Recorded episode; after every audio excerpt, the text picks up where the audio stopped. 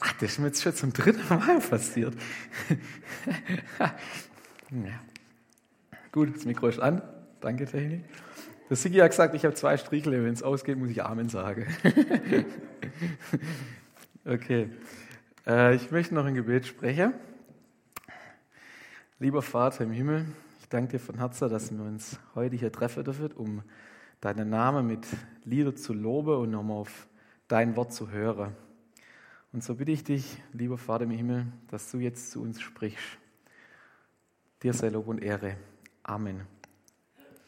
Lukas 24, wer eine Bibel dabei hat, darf gerne aufschlagen. Der Predigtext steht in Lukas 24, die Verse 13 bis 35.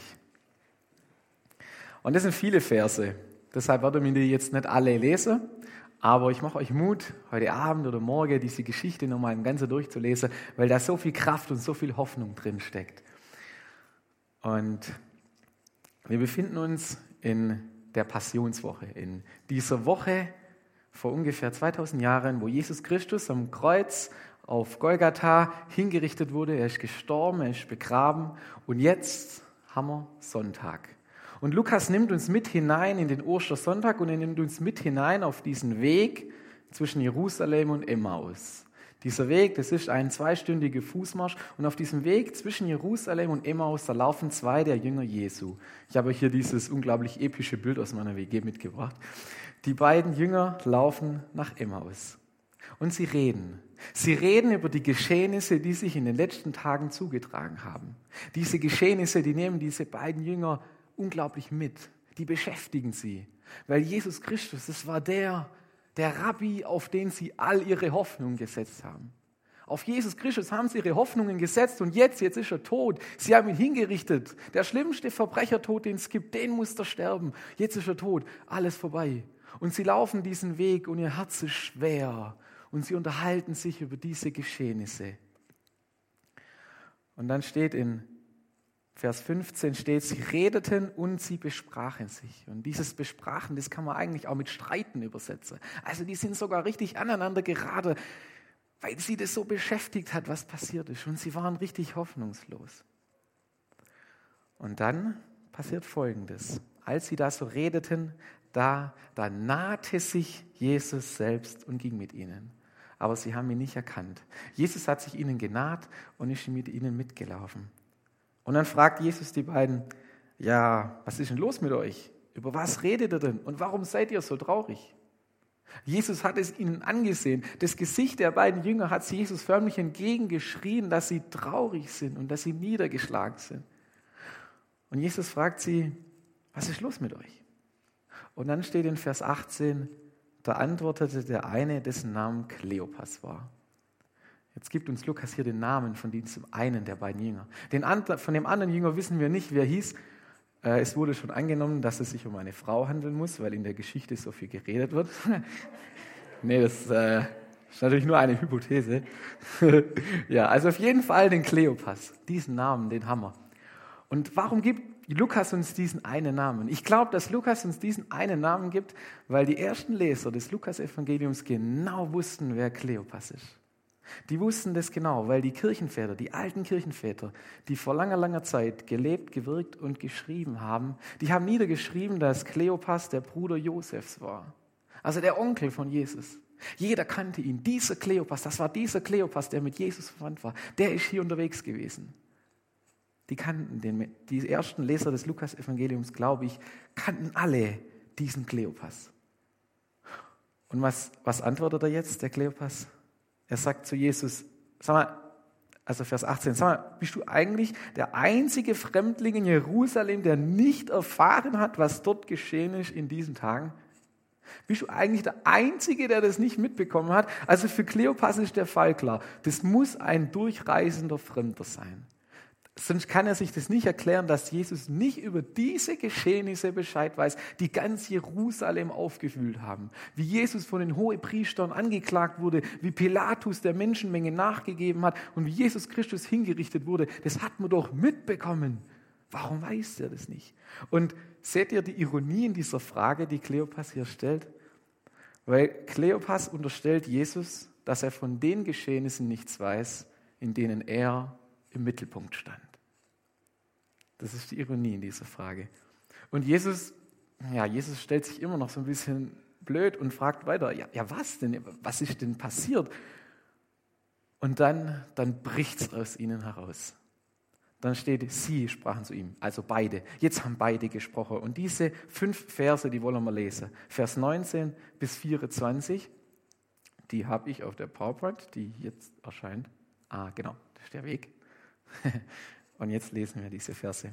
Die beiden Jünger sagen zu Jesus, es geht um Jesus von Nazareth, der sich durch sein Wirken und sein Wort vor Gott und dem ganzen Volk als mächtiger Prophet erwiesen hatte. Ihn haben unsere führenden Priester und die anderen führenden Männer zum Tod verurteilen und kreuzigen lassen. Und wir hatten gehofft, er sei es, der Israel erlösen werde. Heute ist außerdem schon der dritte Tag, seitdem das alles geschehen ist. Doch nicht genug damit. Einige Frauen aus unserem Kreis haben uns auch noch in Aufregung versetzt. Sie waren heute früh am Grab und fanden seinen Leichnam nicht. Als sie zurückkamen, erzählten sie, Engel seien ihnen erschienen und hätten ihnen gesagt, dass er lebt.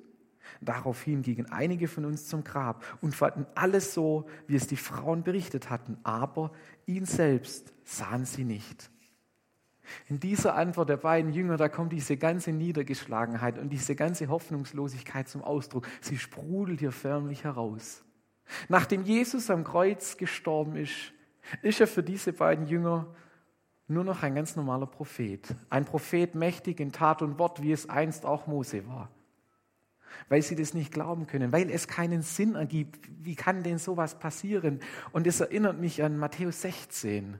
Das ist diese Geschichte, wo Jesus zu seinen Jüngern gesagt hat, hey, liebe Jünger, in Jerusalem werde ich sterben. Ich werde hingerichtet. Und dann nimmt Petrus den Jesus beiseite und sagt, Jesus, das kannst du nicht machen, du musst das verhindern, das dürfen wir nicht zulassen.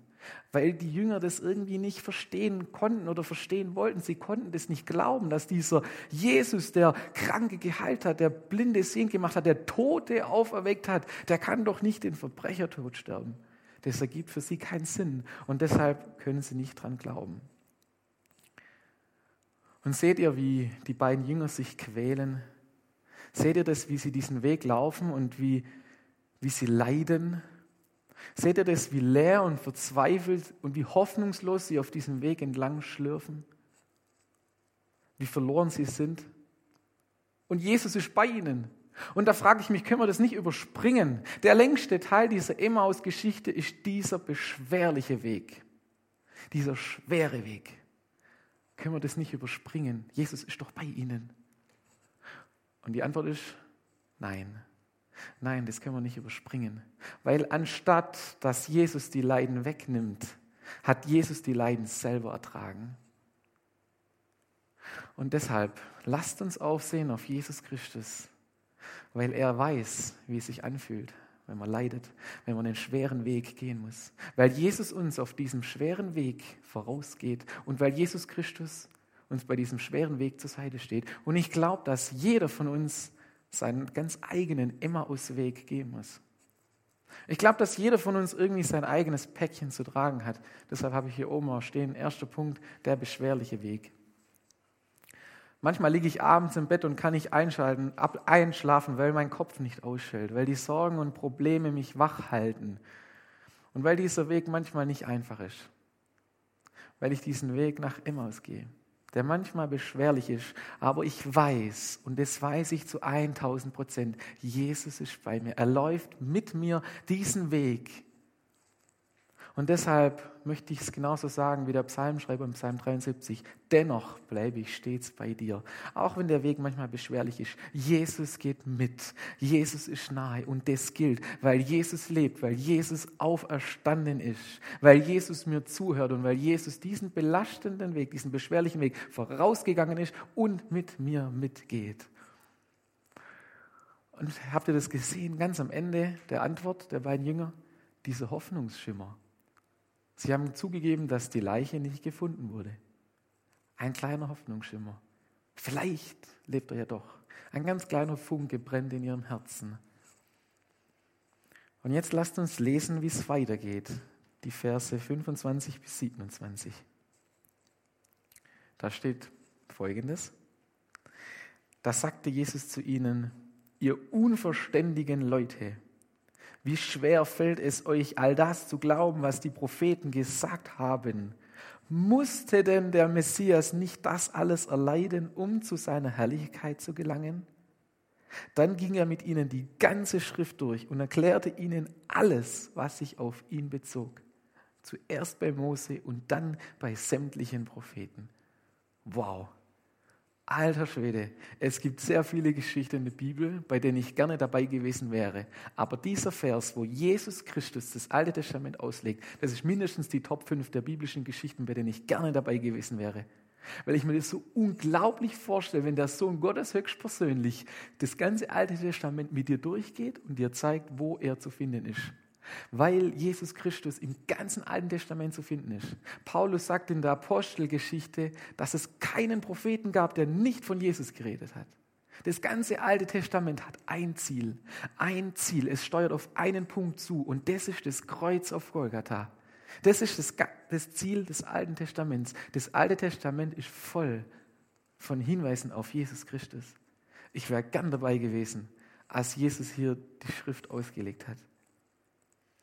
Ich bin mir sicher, er hat über Jesaja 53 geredet. Das ist eine Stelle, die ich kurz rausgreifen möchte. Ich finde es so unglaublich. Das ist das krasseste Kapitel im Jesaja-Buch, wo so viele Hinweise auf Jesus drinstehen. Wo drin steht, dass einer kommen wird, der, der wird verachtet und verlassen sein. Er wird mit Leiden vertraut sein. Er wird verachtet werden. Und obwohl er nichts Falsches getan hat, wird er die Schmerzen erleiden. Er wird misshandelt werden. Er wird wie ein Schaf zu Schlachtmann geführt werden aber er wird schweigen, er wird stumm sein, er wird sich nicht dagegen wehren. Und dann wird er ein Grab bekommen, bei den, sein Grab wird bei den Gottlosen sein. Und so weiter. Das ganze Alte Testament ist voll von Hinweisen auf Jesus Christus. Und ich bin gespannt, eines Tages im Himmel mir auch von Jesus die Schrift auslegen zu lassen, zu dürfen. Ja, und dann, ich nehme es vorweg, später werden die Emmaus-Jünger sagen, in Vers 32, war uns nicht zumute, als würde ein Feuer in unserem Herzen brennen, während er unterwegs mit uns sprach und uns das Verständnis für die Schrift öffnete, sagten sie zueinander. Hey, in die, in die Herzen der Jünger war ein ganz kleiner Funke Hoffnung. Und Jesus hat ihnen das Wort Gottes ausgelegt und auf einmal ist ein Feuer in ihre Herzen entstanden, das lichterloh angegangen ist. Und deshalb habe ich hier den zweiten Punkt genannt, der Weg, der zum Leben führt. Ich glaube, dass das der Weg ist, der zum Leben führt. Weil in 2 Timotheus 3, Vers 16 steht, dass das Wort Gottes uns in der Wahrheit unterrichtet, dass es Schuld aufdeckt, dass es uns auf den richtigen Weg bringt und uns zu einem Leben nach dem Willen Gottes erzieht. Hey, liebe Brüder und Schwestern, ich glaube, dass das der Weg zum Leben ist. Mit dem Wort Gottes hat Jesus aus diese beiden niedergeschlagenen Jünger mit trägem Herzen in einem zweistündigen Fußmarsch begeisterte Nachfolger gemacht. Und schon, es war schon echt oft so, dass, dass das Wort Gottes mir ganz persönlich in mein Leben gesprochen hat und mir ganz viel Hoffnung und Kraft und Zuversicht geschenkt hat. Ich möchte euch ein Beispiel geben. Vor ungefähr zwei Jahren, irgendwo die Ecke, da hatte ich äh, Samstagabend äh, eine Predigt und das war damals noch, als ich äh, Griechisch lernen musste. Und ich war im Griechisch Stress und ich musste abends eine Predigt halten und es hat mich irgendwie ganz, ich war ganz kirre. Ich habe irgendwie nicht geglaubt, dass ich das hinbekomme und wollte eigentlich an dem Tag Griechisch lernen, aber ich habe mein Kopf, es ging nicht. Ich war die ganze Zeit gedanklich bei der Predigt und habe gedacht, wie soll das was werden? Und es hat mich sehr, sehr viel Kraft gekostet, sodass ich am Schreibtisch einfach eingeschlafen bin. Und dann bin ich aufgewacht und habe gedacht, jetzt, ich muss einfach mal aufstehen. Und dann bin ich in den Postraum gegangen. Wir haben so Postfächer. Habe ich es eigentlich schon mal erzählt hier? Egal, ich erzähle es weiter. Und dann ähm, war eine Karte in meinem Postfach. Und zwar von der Beate Walch. Vielleicht kennen die einige noch. Die war hier bei uns in Schoploch, als ich noch in der Kinderstunde, glaube war. Maximal.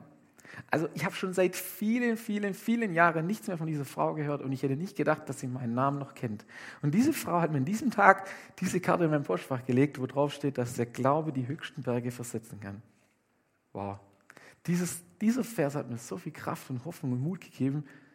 Das war unglaublich. Und ich glaube, dass das Wort Gottes der Weg ist, der zum Leben führt, weil das Wort Gottes eine Tiefe hat, die wir nicht ahnen können, weil das Wort Gottes Kraft hat. Ich möchte euch ein Zitat vorlesen von Martin Luther. Martin Luther sagt, ich habe allein Gottes Wort getrieben, gepredigt und geschrieben. Sonst habe ich nichts getan. Das hat wenn ich geschlafen habe. Wenn ich Wittenbergisch Bier mit meinem Philipp Melanchthon und mit Amsdorf getrunken habe, so viel getan, dass das Papsttum so schwach geworden ist, dass ihm noch nie ein Fürst oder Kaiser so viel Abbruch getan hat. Ich habe nichts getan. Das Wort hat das alles bewirkt und ausgerichtet. Das Wort Gottes hat dieses Papsttum zu Fall gebracht. Und ihr müsst euch das mal vorstellen, das war damals noch ein anderes Papsttum, wie es heute ist. Zum Jahreswechsel von 1076 und 1077 in diesem Jahr gab es den sogenannten Gang nach Canossa. Der römisch-deutsche Kaiser Heinrich IV., nein, der Dritte, der vierte, IV, der vierte, der hat drei Tage lang in Eiseskälte vor den Burgtoren von Canossa ausgeharrt damit der Papst ihn reinlässt und damit er Gnade findet in den Augen des Papstes, weil der Papst und dieser König einen Streit darüber hatten, wer die Geistlichen in ihr Amt einsetzt. Drei Tage lang hat dieser äh, römisch-deutsche Kaiser auf Knien darum gebettelt, dass der Papst ihm gnädig ist. Und dieses Papsttum ist zu Fall gekommen allein durch das Wort Gottes, weil das Wort Gottes mächtiger ist wie jeder König, der jemals über diese Erde gewandelt ist. Und das finde ich unglaublich. Und da möchte ich noch zwei Zitate anfügen. Die sind vom Heinrich Körber. Und ich weiß nicht, ob sie von ihm sind, aber von dem habe ich sie. Das ist der Gründervater der Liebenzeller Mission. Und die habe ich mir auch vorne in meine Bibel reingeschrieben, weil ich die so, weil ich finde, also ja, das bringt es richtig gut auf den Punkt.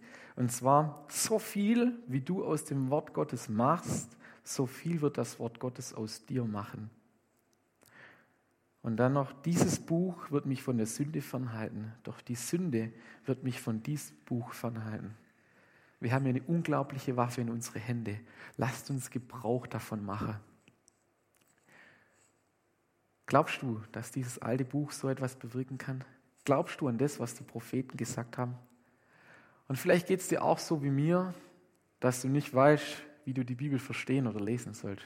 Ich habe viele, viele Jahre lang Jungschar gemacht, ohne wirklich in der Bibel zu lesen, weil ich nicht wusste, wie ich, wie ich das machen soll und weil ich Lesen nicht gern mache. Bis Gott meinen Weg an die Bibelschule geführt hat und ich ein halbes Jahr lang die Bibel studiert habe und gemerkt habe, wie unglaublich dieses Buch ist. Also wenn du nicht ganz weißt, wie du da rangehen sollst, kann ich das absolut verstehen.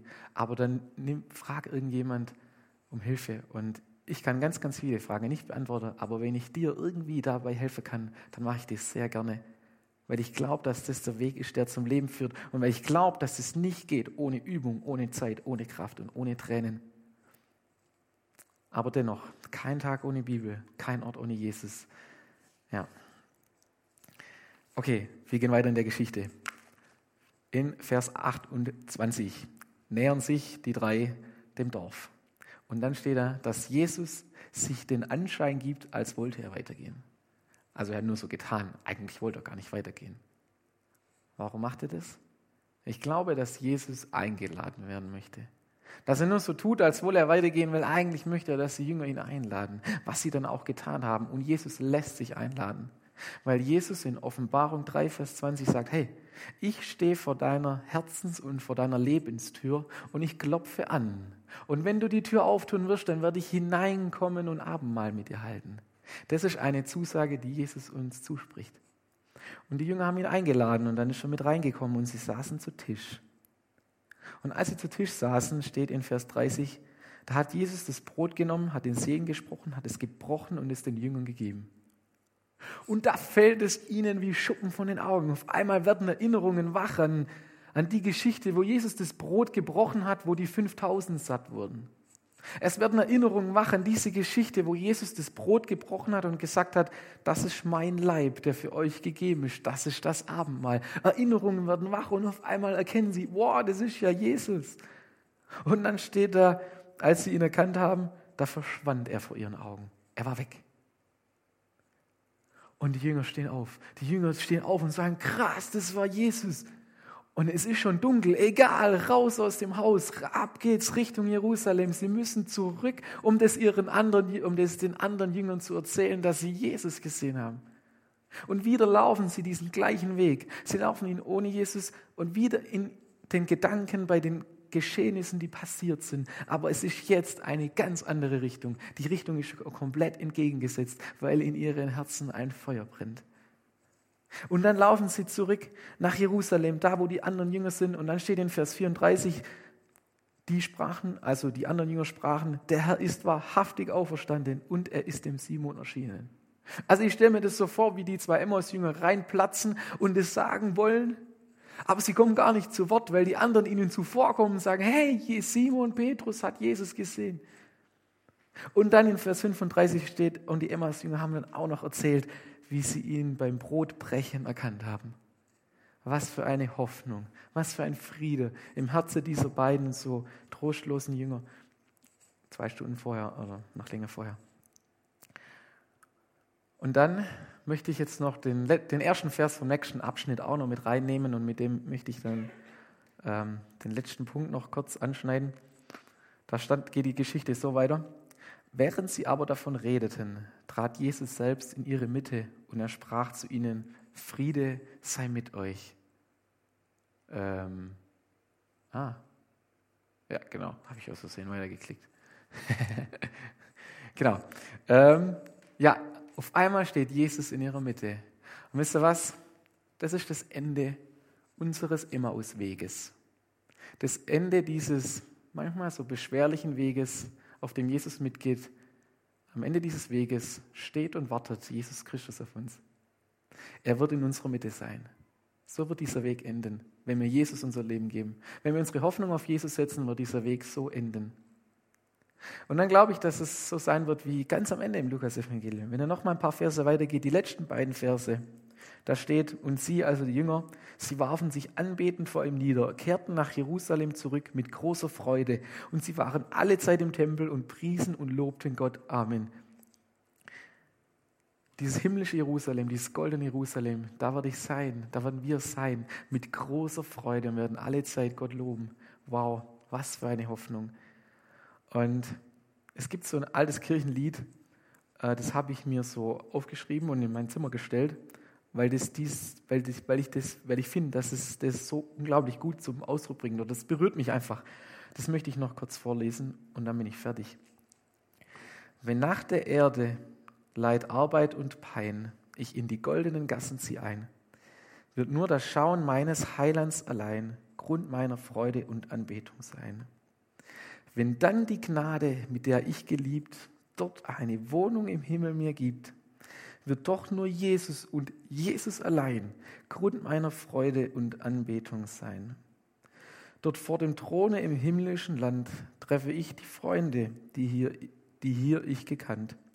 Dennoch wird Jesus und Jesus allein Grund meiner Freude und Anbetung sein. Das wird allein Herrlichkeit sein, wenn frei von weh ich sein Angesicht sehe. So wird unser Emmausweg enden. Manchmal ist der Weg beschwerlich, aber Jesus geht mit. Und das ist der Weg, der zum Leben führt. Und ganz am Ende dieses Weges steht und wartet Jesus Christus auf uns. Und diese Hoffnung, die möchte ich uns alle mitgeben in die neue Woche. Und jetzt möchte ich noch beten.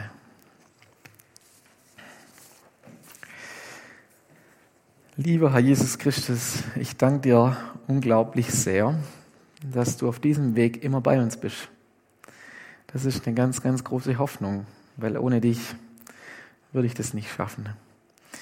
Ich bitte dich, dass du die Worte meines Mundes und das Sinnen meines Herzens vor dir wohlgefällig sein lässt, mein Herr, mein Fels und mein Erlöser.